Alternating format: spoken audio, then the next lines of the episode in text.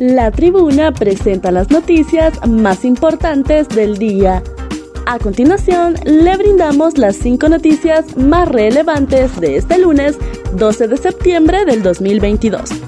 Yulisa Villanueva dice que están abiertas las investigaciones sobre los hechos en la ANAPO. La viceministra de Seguridad, Yulisa Villanueva, manifestó este lunes que las investigaciones en cuanto a los hechos ocurridos en la Academia Nacional de Policía, en donde lamentablemente fallecieron dos personas, están abiertas.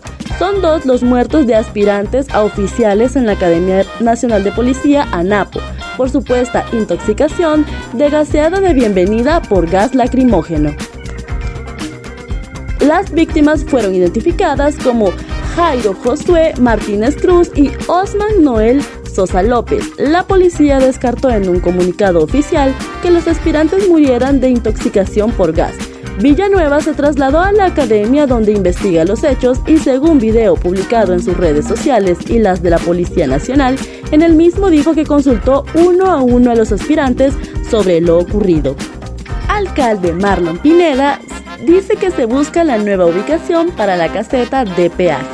Luego del aparatoso accidente ocurrido el pasado miércoles en el peaje de Yohoa donde una rastra cargada de chatarra se estrelló contra una de las casetas dejando como saldo el conductor de la pesada unidad fallecido, el alcalde del municipio de Santa Cruz de Yohoa, Marlon Javier Pineda confirmó la reunión con el ministro de la Secretaría de Infraestructura y Transporte, Mauricio Ramos, con quien se habló de la temática del peaje. Lo anterior como parte de un recorrido de las autoridades de gobierno y los entes involucrados del sector transporte y la concesionaria vial presidentes de los diferentes rubros del transporte, pobladores del sector, diputados del departamento de Cortés en búsqueda de la nueva ubicación para la caseta de peaje en el sector. Comentó que la concesionaria ha sugerido al menos tres puntos probables en donde se podría establecer las instalaciones de la caseta de peaje detalló que el primer punto que sugiere Kobe sería 5 kilómetros donde está actualmente de la caseta antes de llegar al desvío de la barca lo cual está descartado porque nosotros no apoyamos esta iniciativa.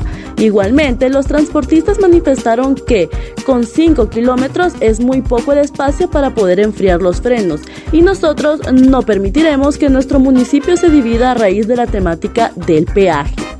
Didatpol investiga de oficio la muerte de dos aspirantes a oficiales auxiliares.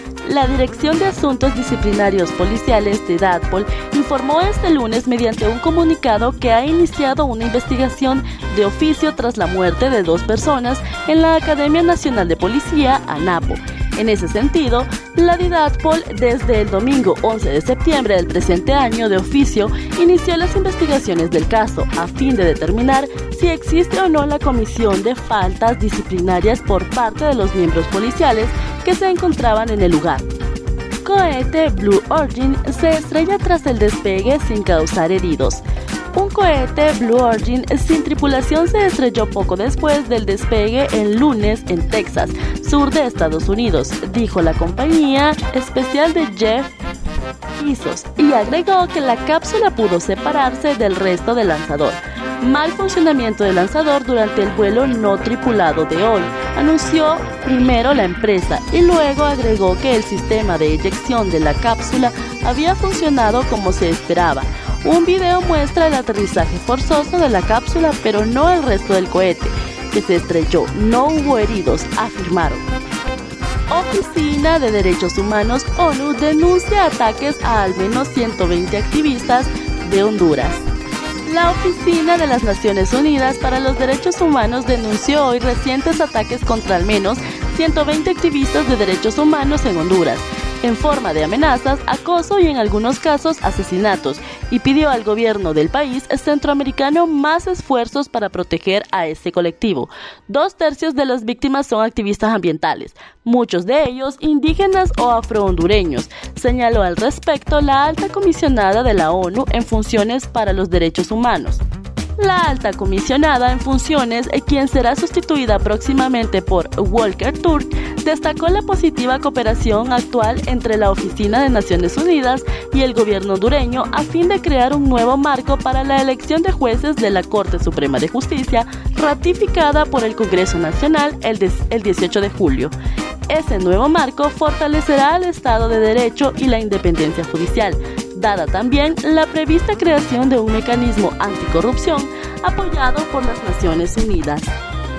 Estas fueron las cinco noticias más importantes de hoy lunes 12 de septiembre del 2022.